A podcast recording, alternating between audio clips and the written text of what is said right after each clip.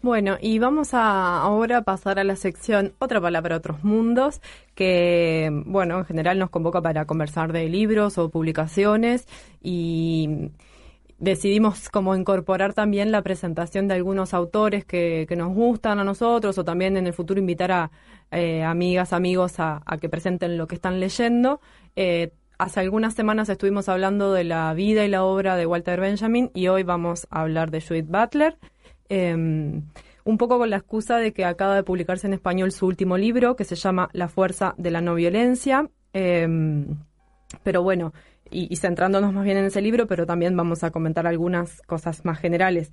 Em, Judith Butler es una filósofa eh, estadounidense de familia judía, tiene 64 años, eh, trabaja actualmente en la Universidad de, de California en Berkeley, que es bueno una universidad mm, importante para, para, el pensamiento crítico y la teoría crítica. De hecho, eh, incluso en Estados Unidos, pero también algunos de los pensadores europeos que tuvieron que en la guerra exiliarse, judíos, pero no solo en los Estados Unidos, terminaron allí en esa universidad. Em, es una referente del pensamiento feminista, pero no solo. No obstante, em, sus aportes a lo que se conoce como la teoría queer em, y la teoría de género son, son muy importantes. Eh, su libro El género en disputa es uno de los textos más importantes de la teoría feminista y además seguramente el más conocido de las, de las obras de Butler. Eh, no, es, no vamos a profundizar hoy en ese libro, pero capaz que decir algunas cosas. Em, allí una de las cosas que problematiza Butler es la cuestión de la identidad de género. Eh, para introducir una idea que no es exclusiva de ella, pero, pero que ella trabaja, digamos, muy detenidamente allí en el libro, de que el género, en el caso ella está pensando en el caso de las mujeres, ¿no? No es una la identidad de género no es algo que se tiene, sino que se hace, es decir, no es una esencia, sino es algo que se performa, de ahí la teoría de la performatividad. Em, y entonces, bueno, eso en realidad abre paso en las ciencias sociales a como que produce un quiebre re importante en, las ciencias sociales y en particular en aquellas eh, teorías que discuten las cuestiones identitarias. Em, pero bueno, otra cosa interesante también de ese libro y que quizás es em, menos difundida es que ya ahí, este es un libro del, del 1990, es decir, em, bastante temprano en relación a lo que después fueron como las políticas de identidad, que son más con el desarrollo de los años 90, ella ahí ya plantea que las, las identidades justamente porque no se tienen, sino que se hacen o se performan, eh, tampoco se tienen previamente a las luchas. Entonces, eh, es interesante, y, eso me parece que es algo menos rescatado de ese texto, que en realidad lo que ella sostiene es que, no hay identidades que se conformen previamente a las luchas, sino que se conforman eh, según los objetivos políticos y para la acción. Eh, es decir, que los, los sujetos políticos se constituyen en la acción, por medio de la acción y no previamente a la acción política. Y eso me parece, eh, no es la única que lo dice tampoco, pero creo que desde su pensamiento es menos conocido este aspecto y a veces se, se centra más como en su discusión de la cuestión de identidad de género como algo más individual y no en estos términos más colectivos y coalicionales de algún modo. Eh, también en ese texto, en el género en disputa, ella va a decir algo así como que el sexo es género y siempre ha sido género, porque bueno, viene, eh, viene de, mm, problematizar em, sobre todo el pensamiento de, de Simone de Beauvoir, que de algún modo plantea esto como que el sexo, es, estoy simplificando muchísimo, pero como que el sexo es lo biológico y el género viene a ser la construcción cultural que se hace sobre esas bases biológicas. Y ella va a decir, no, el sexo también es una construcción cultural, social y discursiva, eh, ahí problematizando también los discursos científicos y médicos, ¿no? Que entonces nuestra manera de entender qué es sexo, o sea, la biología también es una construcción cultural. Em, así que bueno, esa es otra de las puntas de, ese libro que es bastante importante, eh, que generó muchas polémicas, pero que bueno, que, de algún modo inaugura la, la obra de, de Butler, que tiene un montón de, de publicaciones que no, no dará el tiempo de comentar hoy, Pero bueno, a mí me parece que otro, otro libro clave en, en, su, en su trabajo y que también lo, lo quiero comentar brevemente hoy porque en realidad el, el, último libro, que es en el que nos vamos a detener más, recupera muchos conceptos que Butler trabaja en, en esta otra publicación, es Marcos de Guerra, Las vidas, las vidas lloradas, que es un libro em, impresionante, impresionante porque trabaja como muchos temas, ¿no? Pero, y, es un, ciertamente bastante denso, o sea, Butler dice que es una, una pensadora difícil de, leer, yo creo que a veces sí, a veces no. Eh, sin duda, para quienes no tenemos formación en filosofía, hay veces que hay cosas que son difíciles de leer, pero también ella tiene como una manera de presentar los temas como circular, que de algún modo plantea algunos conceptos, siempre plantea preguntas que nos ayudan a pensar. Eh, y a partir de esas preguntas va elaborando y de repente parece que como que se va hacia otros lados y vuelve a las ideas iniciales para profundizar una vez más. Entonces es como una cosa más de espiral, su pensamiento quizás no es tan lineal y eso puede traer alguna dificultad, pero bueno, sí, Marcos de Guerra es un, libro mm, que por ahí tiene esta particularidad de ser de lectura un poco más difícil, pero ahí ella eh, plantea algunas ideas que, aunque estén también en nuestros trabajos, me parece que ahí las desarrolla eh, con mayor profundidad. En primer lugar, la idea de la precariedad de la vida y la relación entre precariedad e interdependencia. Eh, Butler va a decir ahí que las vidas son precarias y esa es una condición em, desde el momento que se nace, pero también que hay una distribución desigual de la, de la precariedad en tanto aquellos em, aspectos que socialmente son necesarios para que las vidas precarias puedan persistir no están distribuidos de manera eh, igual en la sociedad. Entonces hay una precariedad eh, que está siempre en la vida humana que tiene que ver con que necesitamos de cuidado, necesitamos de ciertas condiciones que nos permitan vivir la vida, pero también hay una distribución desigual de la protección que hace que algunas vidas sean más precarias que otras.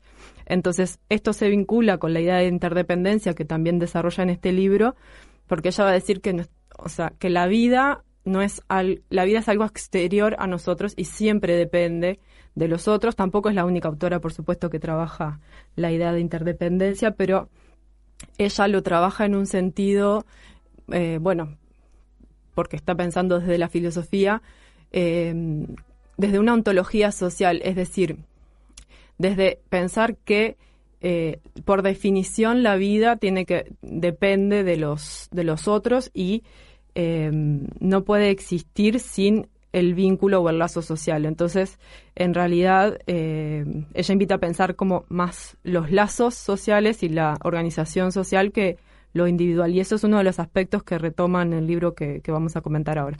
Y otro concepto que, que aparece ahí en las en Marcos de Guerra y que retoma en su último libro es el de vidas lloradas o vidas dignas de duelo, porque bueno, justamente en Marcos de Guerra ya está problematizando lo que sucede eh, con, con, las guerras que Estados Unidos ha desplegado, sobre todo en Medio Oriente, pero también con situaciones como la de los presos de Guantánamo y para traer esta idea de, bueno, hay vidas que valen más que otras y eso lo podemos ver en aquellas vidas que son lloradas, es decir, que eh, su pérdida es lamentada socialmente y aquellas vidas que no son dignas de duelo.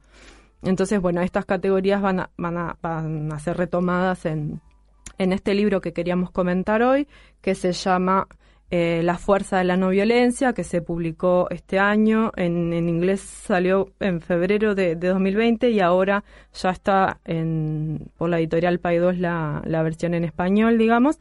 Y bueno, ahí eh, Butler comienza como trabajando el problema justamente de la violencia y el, primer problema que ubica es em, la idea como de fantasmagoria que tiene que ver con que ella dice, hay un problema y es que el Estado atribuye la propia violencia que ejerce a otros sujetos. Y este es el caso, por ejemplo, del racismo. Se, se plantea que algunos sujetos son intrínsecamente violentos, por ejemplo la población negra, y eso justifica la violencia del, Estado sobre ellos. Pero en realidad, dice, eso es, es una es eso, es una, es una cosa fantasmática, porque en realidad la, lo que hay son formas estructurales o sistémicas de violencia que recaen sobre esas personas y eh, la violencia estatal, por ejemplo, el abuso policial, lo único que hace es eh, atribuir que esas personas son violentas, lo único que hace es disimular su, su propia eh, violencia.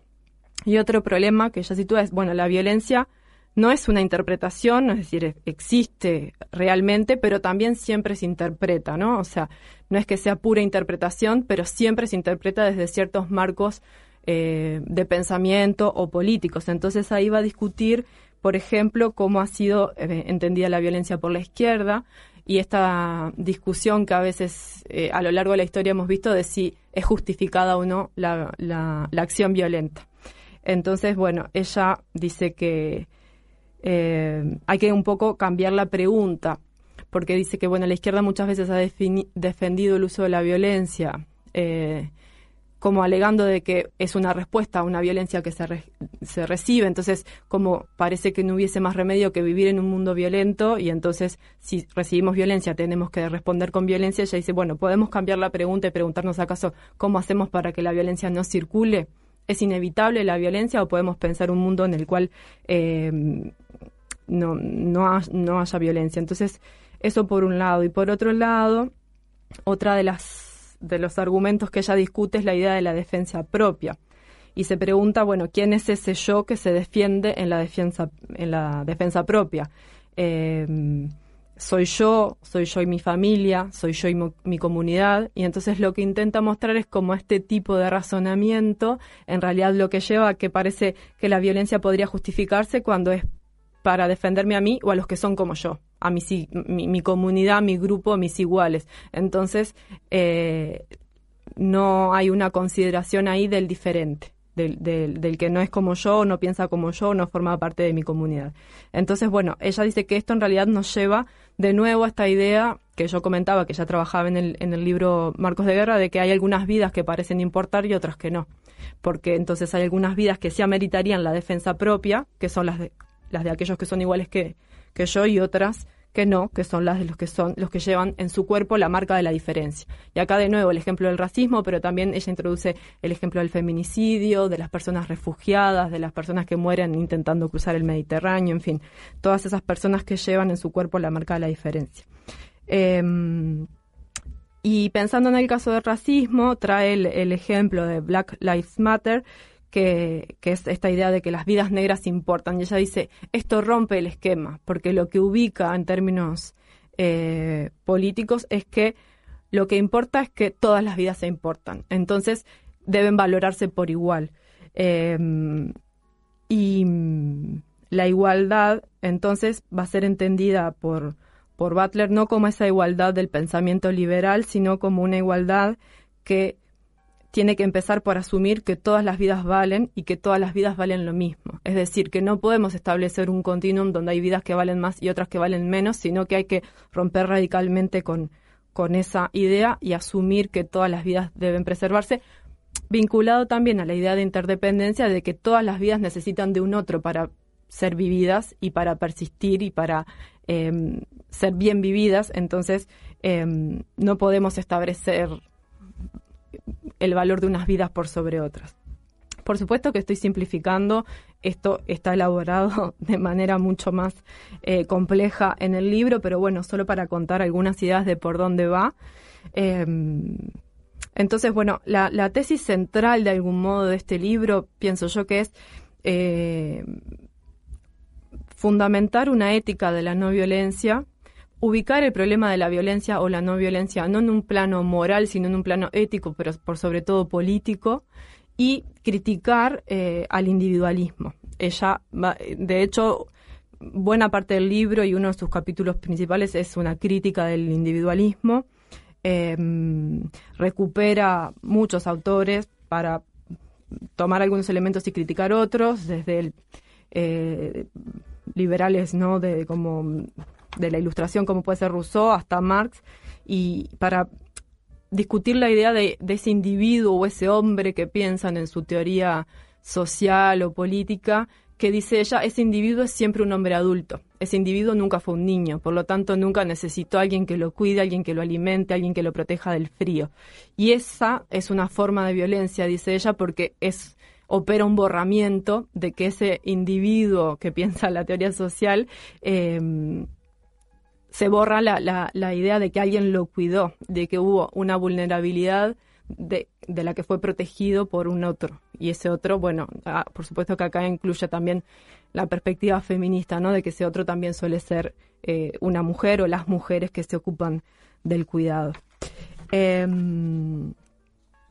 entonces, eh, la cuestión de la crítica al individualismo también eh, viene por el lado de que ella dice que la, no violencia a veces se entiende como una decisión individual, como una posición moral individual, pero ella dice que puede ser una opción colectiva, política colectiva, eh, cuando, cuando se usa, digamos, eh, para preservar eh, lazos sociales. Y ahí recupera algunos pensadores como Gandhi o Martin Luther King y esta idea de la desobediencia civil como una forma no violenta pero que no es una forma pasiva. Y ella entonces ahí va a hacer una distinción entre violencia y agresión. Agresión como pensándolo como contrario a lo agresivo, como lo contrario a lo pasivo. Dice, la no violencia no es eh, pasividad, es insistencia. La desobediencia civil es eso, es insistir. Es una agresión en términos de, de hacer algo, de tomar una acción, pero bueno, es una acción que...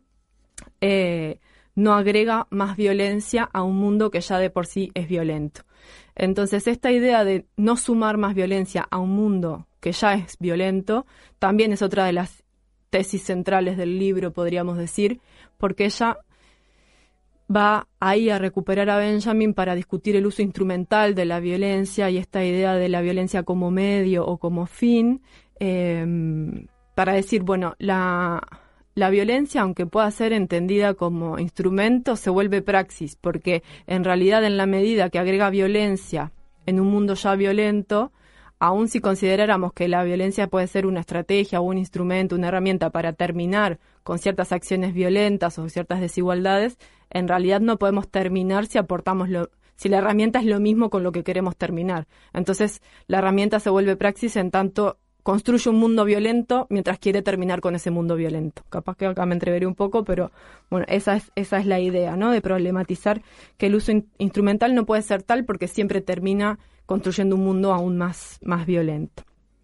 Em, entonces, bueno, ella va, va a justamente argumentar en favor, digamos, de la no violencia, desde esta idea de que la no violencia no es falta de fuerza, sino que opera su propio tipo de fuerza. Y ese da algunos ejemplos que, que no da tanto el tiempo para desarrollar, pero, pero mm, que tienen que ver con, ella recupera algunas acciones en las cuales las personas ponen su cuerpo para obstruir o cambiar la dirección o reducir eh, la violencia que reciben. Entonces, ella dice que la fuerza de la no violencia es la capacidad de, mm, desviar o de frenar o de obstaculizar el ejercicio de la, de la fuerza de la violencia. Entonces, em, la, la, fuerza es justamente impedir que se multiplique o se reproduzca la, la violencia y esa fuerza, digamos, de la no violencia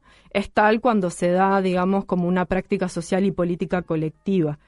Em, voy a leer un, pequeño pasaje. Dice, la no violencia es menos una falta de acción que una afirmación física de las reivindicaciones de la vida. Una afirmación viva, un reclamo que se hace con la palabra, los gestos y la acción, mediante redes, acampes y asambleas, con el fin de redefinir a las personas como dignas de valor, como potencialmente dignas de ser lloradas, precisamente en las condiciones en las cuales se las borra para que no se las vea.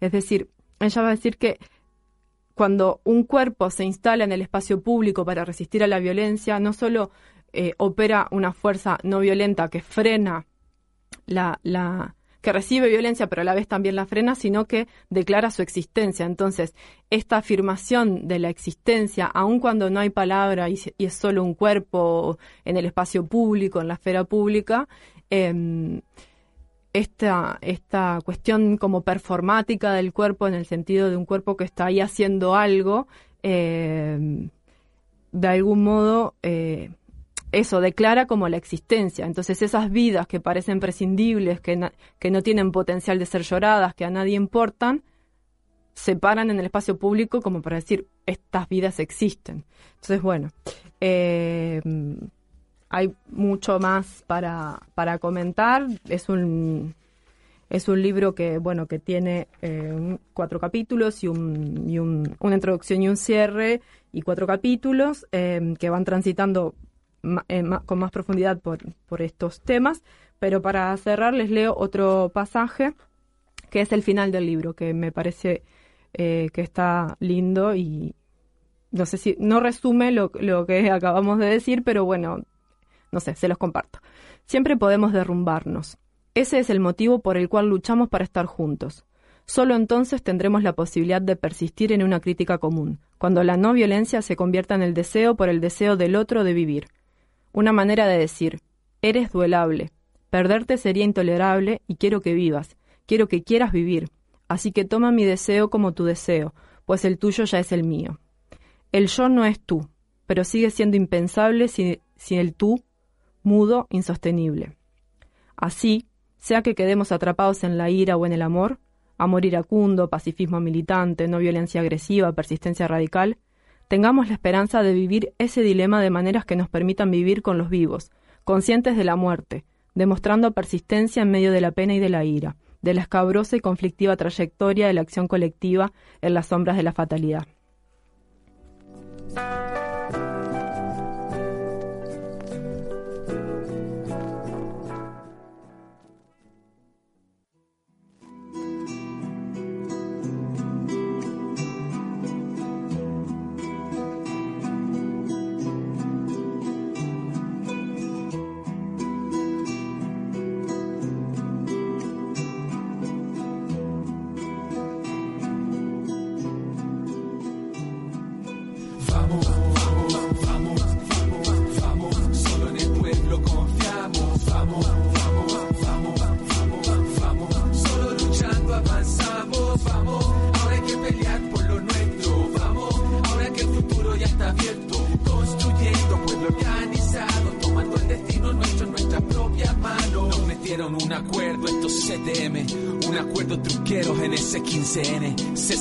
En la mesa con los asesinos y firmaron con la sangre de nuestros vecinos. La jugada está más que clara y está para dividirnos, meternos la cuña, confundirnos, desmovilizarnos y engrupirnos otra vez, porque saben lo que millones en la calle pueden hacer, pero nadie va a vencerlo, no se van a vencer solo, por eso hay que convencernos que esto nos toca a nosotros y somos todo lo que tenemos, todo lo que necesitamos, todo lo que nos merecemos y todo lo que siempre soñamos, así que vamos con la fuerza de esos cabros que saltaron torniquetes y de piquetes arrancaron, nos llamaron una y otra vez hasta que despertamos y como si cada uno fuera hijo nuestro, los apañamos. Vamos para adelante con la rabia de ese octubre, con el amor que nos mueve y los escudos que nos cubren, sin ingenuidad ni paso en falso y sin negar la efectividad de fuego y camotazo. Vamos a votar, pero sin ni una sola ilusión. Sabemos que acá abajo está la solución, ya lo rapeamos antes. ¿Se acuerdan de esa canción? Decía lucha, conciencia y organización. Vamos, vamos, vamos, vamos, vamos. Solo en el pueblo confiamos. Vamos,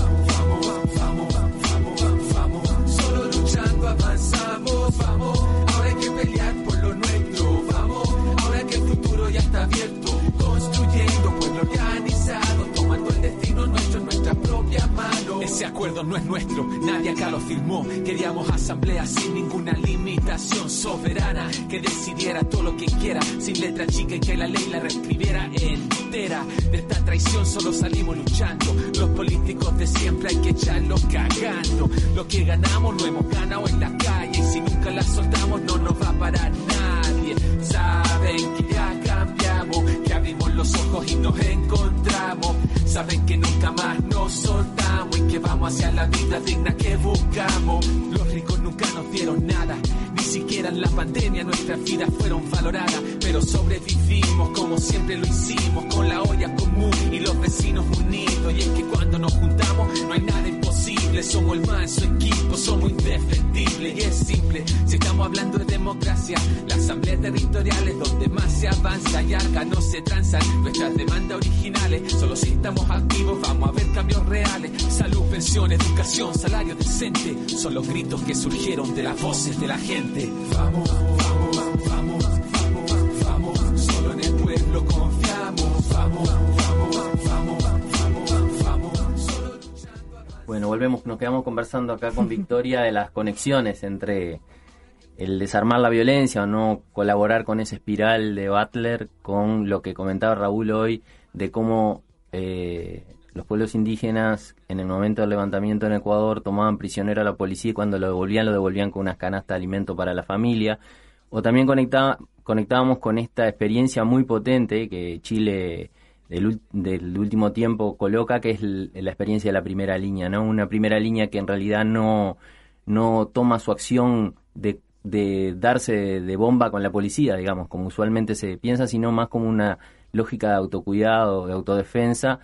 En el caso concreto, el día del plebiscito, la primera línea estuvo una hora y media confrontando con la policía para que pudiera haber festejos en la Plaza de la Dignidad.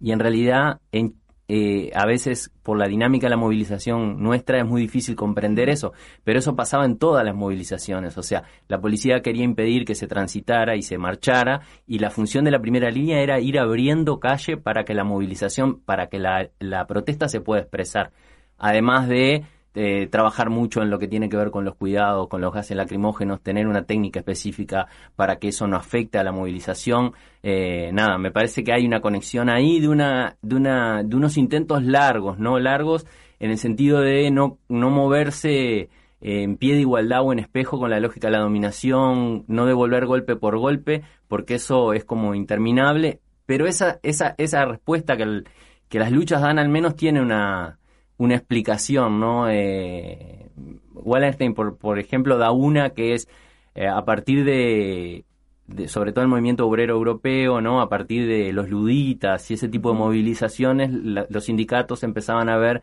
que no eran eficientes, o sea, se armaba una revuelta, se armaba una revuelta, después venía el ejército y te aplastaba. Y se empiezan a conformar organizaciones como en espejo con la dinámica. Y ahí se instala la, lógica sindicato-partido como espejo también con la dinámica gobierno-ejército, ¿no?